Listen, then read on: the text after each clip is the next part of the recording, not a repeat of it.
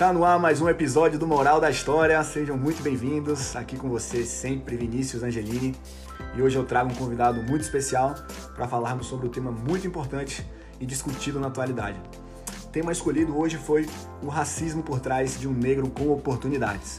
E para conversar aqui com a gente não poderia ser diferente. Maurício Soares, seja muito bem-vindo, meu querido. Olá, muito obrigado. Vai ser um momento muito agregador, um prazer enorme estar aqui participando desse podcast aí com vocês. Opa, prazer é todo nosso aqui. Poxa, satisfação total ter você aqui, Maurício. Com certeza. Seja muito bem-vindo. Fica à vontade, tranquilidade aqui. Nervosismo, você é um cara que fala bem. Eu te conheço, né? Para quem não sabe, é, eu conheço o Mal já faz muito tempo. E tenho certeza que essa figura aí vai ser muito inspiradora ao longo desse, desse podcast aqui para vocês. É, vamos lá, Mal. Antes de começar a bater esse papo, queria que você se apresentasse para o pessoal, falasse um pouquinho de você, o que, que você faz para o pessoal te conhecer, pode ser? Pode, claro. Maurício Soares, falar de si nunca é uma tarefa muito fácil, mas eu vou tentar. É, tenho 29 anos, sou daqui de Salvador, sou administrador e também dançarino. É, trabalho no, atualmente no Polo, em Camaçari, e faço parte de uma companhia de musical aqui em Salvador. É, me considero um, um cara simples, é, porém com ambições e propósitos bem definidos. É, valorizo muito a simplicidade e e me considero também um, um eterno aprendiz. Busco uhum. aprender em cada experiência, não só minha, mas como dos outros também. Tenho certeza, Mal. Tenho certeza que você vai aprender muito aqui e muitas pessoas que estão nos escutando vão aprender demais, não tenho dúvida disso. Vamos lá, Mal. É... A gente vive um cenário né, bastante conturbado de grande transformação, digamos assim, né? um cenário de manifestação da luta a favor do movimento negro em todo o mundo. Né? A gente pode ver os casos da criança de 5 anos aqui no Brasil, enfim. Uh, queria saber como você, sendo uma pessoa considerada negra, né? é, enxerga tudo isso, como é que você se posiciona, como é que você vê é, estando desse lado desse movimento. Certo, antes de começar, você até citou um episódio que me marcou muito, um episódio recente, que foi o da criança de 5 anos, né? Que caiu eh, de uma altura de 35 metros e faleceu.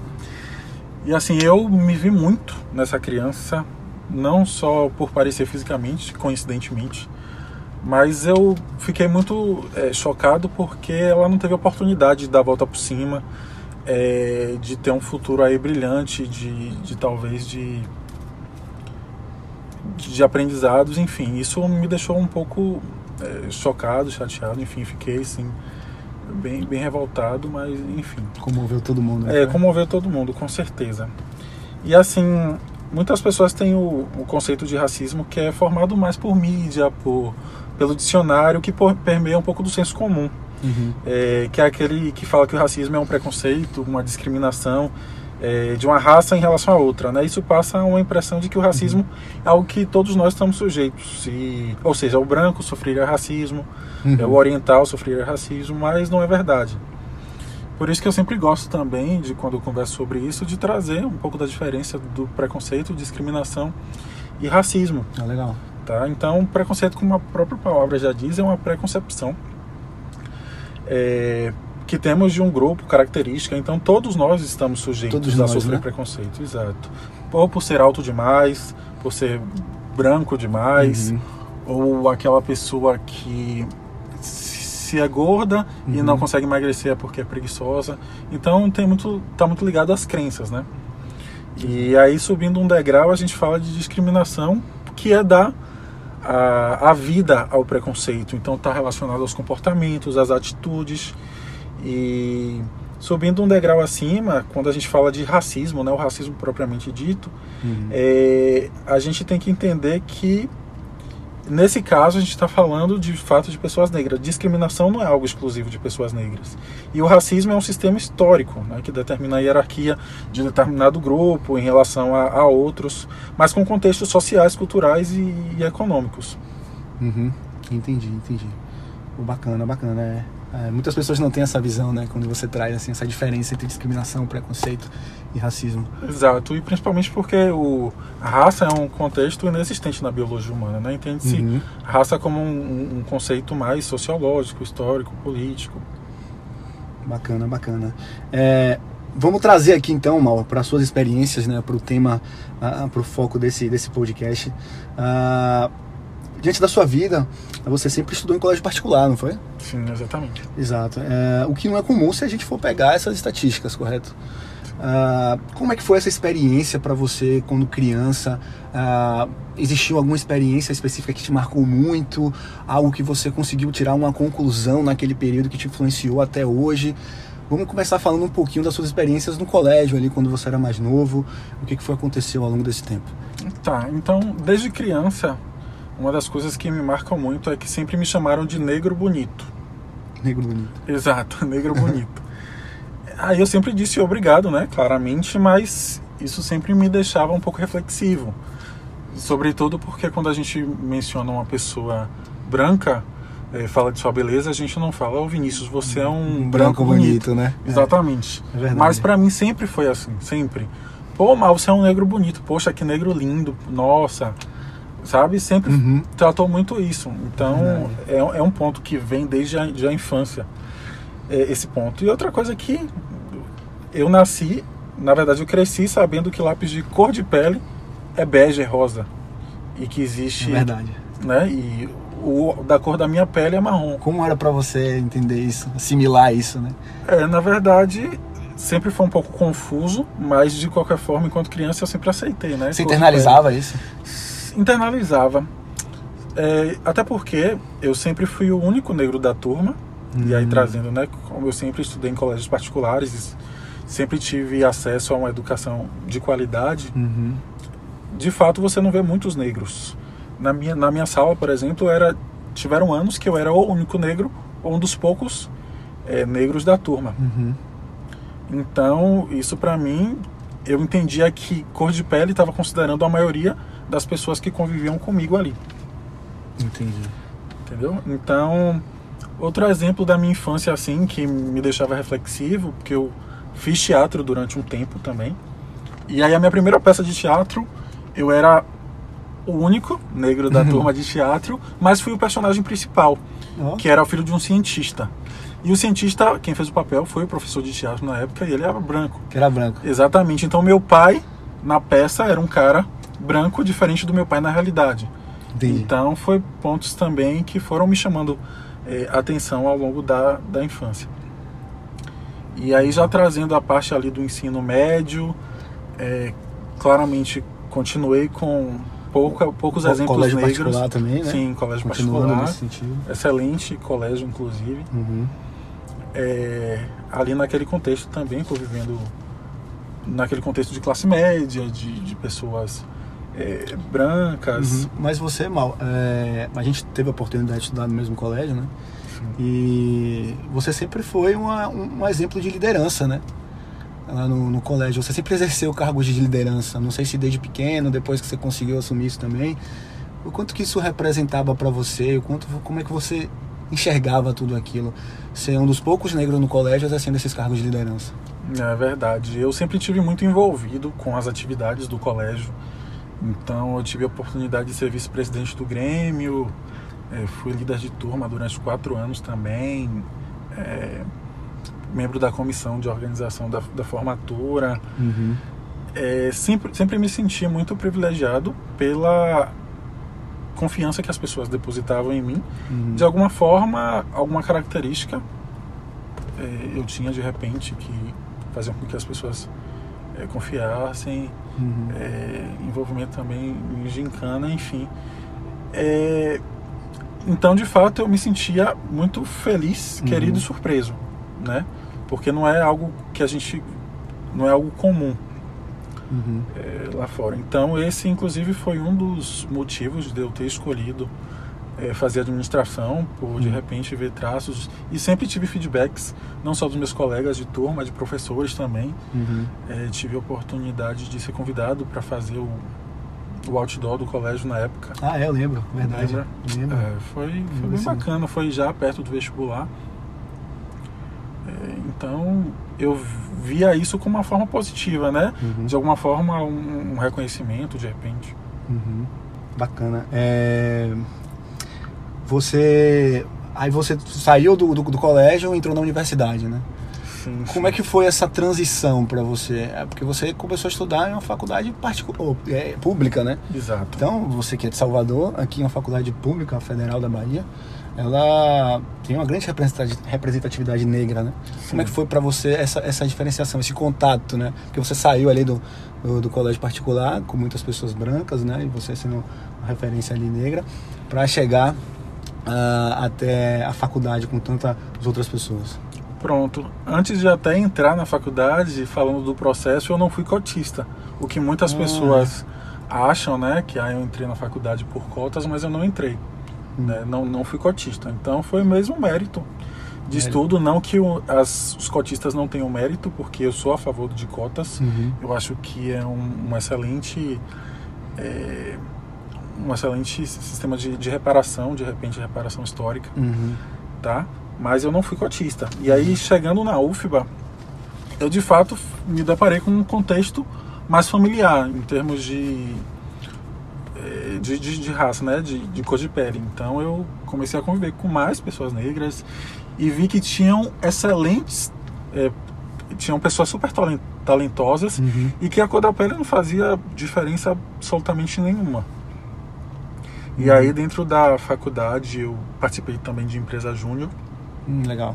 Isso, fiquei dois anos e três meses lá. Uhum. É, foi um, uma experiência muito bacana também, de, de, de aprendizado. E aí que eu comecei a perceber um pouco da, do desafio de ser negro. Que é justamente, apesar de ser uma faculdade pública, mas dentro da faculdade pública eu me senti desafiado. Por quê?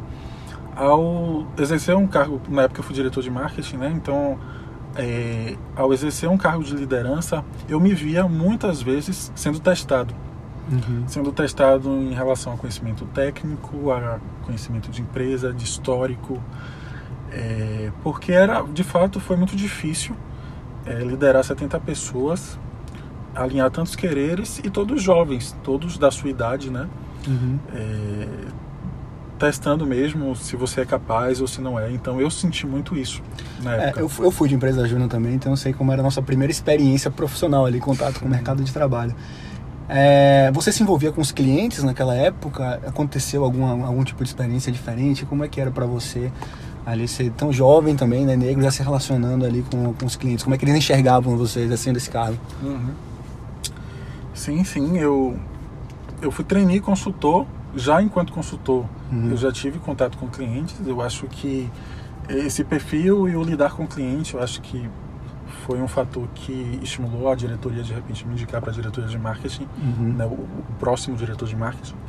Em, em várias ocasiões, lidando com clientes, eu percebi assim é, aquele de repente olhar diferente no sentido uhum. de ele já é jovem, ainda é universitário, querendo me ensinar sobre assuntos uhum. que eu, enquanto empresário com anos uhum. de, de carreira, tenho. Uma então, série de julgamentos ali. Né? Exatamente. Então tinham. Eu acho que a primeira impressão ela carrega muitas muitos preconceitos, né? Fruto de, eh, de uma construção histórica de experiências de vida, acho que de todo mundo. Então, sempre existiu aquela primeira impressão. Uhum. Aí cabia a mim desenvolver as habilidades necessárias para criar essa é, quebrar essa barreira. Quebrar, exatamente. exatamente. Então, acho que um fator que sempre me ajudou assim na, na vida acadêmica, uhum. até na vida profissional também, foi a questão da, da postura, uhum. a forma de falar o próprio estudo, para mim, eu acho que eu tive que é, me superar muito para vencer esses preconceitos. Você sente que você, apesar de todos os acessos que você teve, teve que se dedicar muito mais do que as outras pessoas para conseguir chegar onde você chegou? Eu acho sim. Eu sempre falo que é, meu processo foi uma corrida mesmo, é, onde tinha pessoas brancas ao meu lado. É, nunca me fiz de vítima, tá? Não acho que esse seja o caminho. Mas sim, eu acho que por mais que eu tenha acesso a alguns privilégios, apesar de negro, eu reconheço alguns privilégios uhum. que eu uhum. tenho, mas mesmo assim, nesse contexto, é como se a minha corrida uhum. tivesse obstáculos no caminho e a dos outros não. Entendi. Então era assim que eu me sentia. É uhum. É como se eu tivesse que me esforçar muito mais para mostrar que eu era capaz. E isso então você deve ter observado muito no mercado de trabalho, né? De verdade, ali quando você sai da faculdade e tenta se alocar em um emprego. Como é que foi essa, essa sua visão nesse mercado, né? Nessas entrevistas, nessas dinâmicas? Como é que você viu tudo isso aí? Sim, eu defini o meu objetivo, é, no caso para o meu futuro, trabalhar em multinacionais, uhum. porque eu vi oportunidades e me identificava com o perfil de, de trabalho multinacional. Uhum. Então, assim, a, trabalhei em duas, trabalho em uma atualmente, mas uhum. para chegar onde eu cheguei foi necessário muita dedicação, é, processos seletivos, entender. Eu fiz muitos processos seletivos. Tive a oportunidade também de trabalhar fora, né? E também fiz muitos processos seletivos. Uhum. É, quando as pessoas enxergam você trabalhando numa empresa bacana, numa empresa que tem uma valorização do funcionário, enfim, uhum. acho que é fácil entrar, mas não é. Eu não tive quem, ninguém para me indicar. Foi por o esforço do processo seletivo. Em algum momento você sentiu que você nadou, nadou, nadou e morreu ali na beira? Muito, muito. Não só em Salvador, tive a oportunidade de ir para São Paulo também fazer processos, que eu acho que ainda é um mercado um pouco mais cruel. É, não só pela quantidade de gente boa mesmo, tá? É, mas é um pouco diferente do, do Nordeste.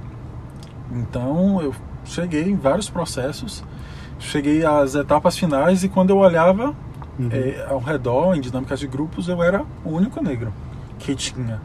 E aí o que me fazia refletir, né? Poxa, olha só o resultado desse processo todo, dessa construção da sociedade em que a gente vive. Uhum. Eu estou aqui concorrendo a vagas excelentes em empresas excelentes, mas eu sou um único negro aqui dessa dinâmica ou desse grupo de entrevistados, uhum. já nas etapas finais. E várias vezes eu nadei, nadei e morri na praia. Foi por causa disso? Eu não posso é, afirmar, né? afirmar, porque ninguém vai trazer um feedback de um processo Exato. seletivo dizendo que você não passou porque você é negro. Mas não vou mentir para você que em alguns momentos isso me fez é, refletir um pouco. Uhum. No mínimo, refletir, tá? Uhum. É, e aí, essa questão de, de mercado de trabalho eu acho muito difícil mesmo, porque se a gente olhar, é, 95% do quadro de liderança das 500 é, maiores empresas do Brasil é ocupado por pessoas brancas. Então eu acho que Verdade. a gente tem muito o que conquistar ainda, entendeu? Uhum. E aí, do outro lado, se a gente olha, a gente tem acho que mais de 13 milhões de desempregados no Brasil e 64% Exatamente. deles são, são negros. negros. Então a gente tem alguns é, indicadores que nos traduzem realidades muito difíceis. Uhum. Né? E aí até o próprio processo seletivo, é, numa entrevista de emprego, embora o empregador não seja declaradamente racista ou pensar essa pessoa é negra, são os vieses, né? Ou por isso eu não vou contratá-la, uhum. mas é, como ele também é formado nessa sociedade que tem o racismo como base, de repente alguns vieses inconscientes estão presentes. Involuntário, ali. né? Exato. Exatamente. Exato, exato.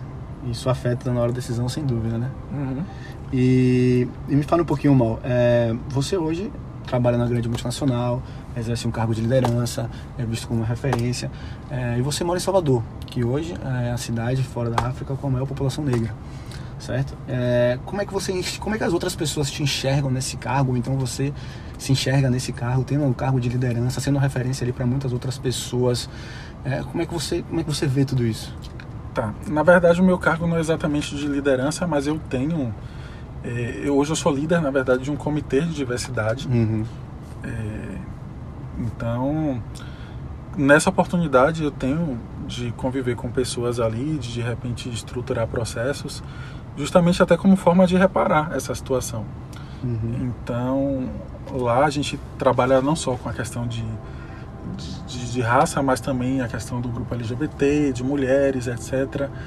E esse grupo, composto por pessoas excelentes, a gente teve a oportunidade de estar em contato com a, a prefeitura, a Sim. Secretaria de Reparação, então conseguindo aí o selo de diversidade étnico-racial. Uhum. Racial. Uhum. É, então, assim, eu busco fazer a diferença no contexto em que eu estou inserido. Como é que eu posso ajudar? Como é que eu posso mudar de repente a percepção das pessoas? Porque eu entendo que elas têm histórias de vida diferentes uhum. e que por isso vão ter opiniões diferentes e pontos de vista diferentes a respeito das coisas. Com certeza. Então eu tentei ter o meu papel ali como uma forma de trazer outras realidades. Não trazendo tudo como verdade absoluta, mas tentando fazer com que elas enxerguem de alguma forma. Uhum. E eu fico muito feliz em trabalhar onde eu trabalho porque existe esse olhar diferente para as para as desigualdades, não trazendo desigualdade como algo ruim, uhum. mas como uma oportunidade de, de compartilhar experiências de desenvolvimento. Uhum.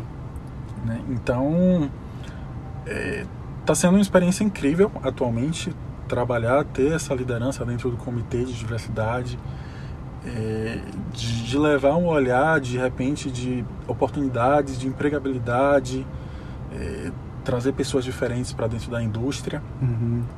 Então acho que é o mínimo que eu posso fazer, é, tendo em vista todo esse contexto histórico e também a minha realidade, né? Que também não foi, apesar dos privilégios, não foi algo tão simples e fácil assim. Com certeza, com certeza. E existe alguma situação, Mal, que do dia a dia mesmo, né, que você teve essa percepção, que você teve essa, é, esse preconceito ali, não, não talvez não diretamente, mas indiretamente, que você é, ainda percebe algo desse tipo? Sim, com certeza. Eu não posso negar para você que isso existe. É, um exemplo claro que eu vejo sempre, que eu gosto muito de andar, então ando na rua bastante. É, e diversas vezes eu já percebi as pessoas atravessando a rua quando eu estou andando à noite de Havaiana super à vontade, às vezes vou no mercado, algo nesse sentido. Quando eu estou indo e eu vejo pessoas atravessando a rua com receio, Sim. sabe? De de repente ser assaltadas. Uhum. Eu acho que por elas assistirem à TV diversas diversas notícias com algo é, com a, a, relacionado a, é, relacionado sim, sim, atitudes relacionadas a isso. Então, várias vezes eu já senti esse receio das pessoas. Isso eu fico um pouco triste, sabe? Uhum. Mas acontece. Não vou mentir pra tá você. Enraizado, né? Tá enraizado, né? É. é difícil Exatamente. E isso. outra coisa é porque eu gosto de correr. Eu sempre corri. E antes eu saía de casa correndo. Uhum. Eu corro na orla, mas eu saía de casa correndo. Uhum. E atualmente eu não faço mais isso. Por quê? Porque é, são diversas situações que a gente enxerga hoje em dia. Eu prefiro sair de casa e só iniciar a corrida na orla. Porque imagine aí um negro correndo no meio de um bairro de classe média em Salvador. Uhum. E um bairro com, com fama de vários, de vários delitos, né? Vários Exatamente. Assaltos. Então é uma situação um pouco delicada que eu prefiro evitar. É. É isso, Mal. Uh, eu acho que além da gente trazer a sua experiência, é um momento, uma oportunidade, né? Da gente debater é, esses assuntos e transmitir ali um diferente ponto de vista para os nossos ouvintes, né? E eu acho que o racismo estrutural está muito envolvido com isso, né? É o passado interferido diretamente no, no presente e com certeza no futuro. Como é que você, como é que você enxerga isso? É bom você ter tocado nesse tema, né? Porque as próprias construções, as instituições, é, os nossos padrões, os ideais de mundo moderno, eles se é, consolidaram no século XVIII e XIX. Né? Então, uhum. quando a gente estuda história, aprendemos como a Revolução Francesa influenciou o mundo de hoje, como o Iluminismo foi a base filosófica, ou como é, o Renascimento influenciou, é, criou o padrão de beleza. Né? Então, todos esses movimentos que serviram de base para essa criação do mundo que vivemos existiram num contexto onde a escravidão é, de corpos negros era natural, era socialmente aceita. Então, quando se cria esse projeto de mundo moderno, de, de mundo contemporâneo, o negro não está incluso. E quando ele é inserido, já é numa posição de desigualdade. E isso é muito triste. Uhum, entendi. É mal. Queria deixar aqui um, um posicionamento também, porque eu sou considerado branco, né? É, olhos claros, também estudei em colégio particular e eu não faço ideia do que você passou, do que você passa. E provavelmente eu nunca vou saber, né? Por conta da minha pele. Então aqui, acho que diante desse cenário, né, diante de tudo isso que acontece, que aconteceu e que provavelmente vai acontecer, eu peço desculpas por tudo isso, porque de fato é, algo inaceitável que a gente não pode permitir. Então, esses movimentos que vêm acontecendo, eles são totalmente justos e fundamentais para que a gente possa vencer essa vitória. Perfeito. Eu que agradeço, na verdade, assim, eu acho bacana pessoas como como você me darem a oportunidade é, de falar um pouco sobre o tema e de repente compartilhar é, essas experiências. Uhum. É, e acho que deve ser feito cada vez mais mesmo, se você tiver oportunidades, porque se fala muito em é, lugar de fala, né? Exato. Como se o, o, o, branco não pudesse falar sobre isso, sobre racismo, por não ser negro. Uhum. Só que, na verdade, não existe um impeditivo de fala. É, não existe isso de que o branco não pode falar de racismo. Por quê? 50% da população brasileira é negra, ok. Uhum. Mas existem os 46% que não é. Uhum. E a gente também precisa pensar que é, se só uma parte falar, ainda assim teremos um problema grave. Exato. Entendeu? E o ideal mesmo é que a gente consiga sim falar em todos os espaços, principalmente espaços em que os negros não estão, uhum. os espaços que os negros não acessam. Uhum. Então, o racismo não foi uma criação negra. É, então, acho que também não deveria ser o negro a uhum. acabar com esse problema. Com certeza, com certeza. Muito bacana, Mal. É... Vamos fazer o nosso bate-bola, Mal? Vamos lá para te, te, introduzir. É um momento que a gente tem a oportunidade de conhecer, de conhecer o Maurício, um pouquinho da, a, do que ele pensa, né, do que ele gosta. Mas é uma forma divertida assim da gente conseguir transparecer isso para os nossos ouvintes, quem é o Maurício. Tá? Então eu vou falar algumas palavras aqui e o, as, o que vier na sua cabeça, né, de imediato você pode falar. Se não souber, você pula, não tem problema. Vamos lá? Okay. Preparado? Preparado. um ídolo. Bernardinho. Bernardinho? Sim. Boa. O livro, não vale de Bernardinho. Não, O Poder do Hábito. O Poder do Hábito? Sim. Bacana, já falaram esse no, no outro, no outro episódio também. Foi? Foi. É, mas, mas é eu já li e é muito bom também. É muito bom. Muito pra bom. mim mudou, assim, consideravelmente, assim, minha, minha vida. Com certeza. A deixa, a deixa que gera recompensa, muito, uhum.